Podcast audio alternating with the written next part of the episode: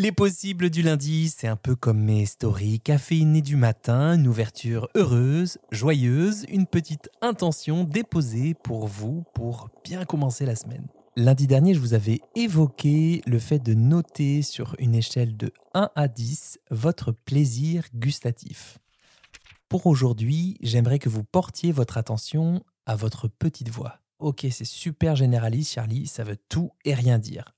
Ce à quoi je fais référence, c'est la petite voix qui vous dit stop ou qui vous dit encore au milieu ou à la fin d'un repas ou d'une collation, ou alors quand vous êtes devant votre ordi en terminant vos biscuits ou vos oléagineux.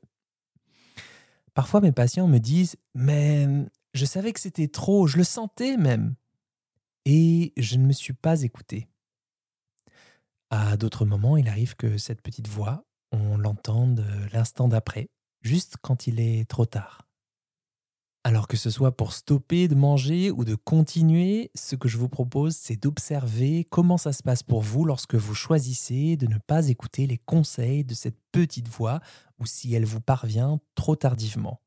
Comment ça se passe pour vous Ça veut dire concrètement les conséquences physiques, comme le pourcentage de remplissage de l'estomac, la fluidité de votre digestion, la diminution de votre plaisir en bouche, et peut-être la prochaine fois de réajuster votre comportement pour vous rapprocher de ce que votre petite voix vous souffle.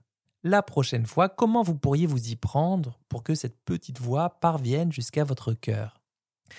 Je termine en précisant que si vous avez un trouble des conduites alimentaires, la petite voix peut se transformer en grosse voix à haut-parleur et rouler littéralement contre vous. La meilleure chose à faire à ce moment-là, c'est de consulter un professionnel de santé. Voilà, souvenez-vous, tout est possible. Tout est possible. Je vous souhaite une semaine de soleil et de rire. Abonnez-vous pour me soutenir et à très vite pour un nouvel épisode dans la poire.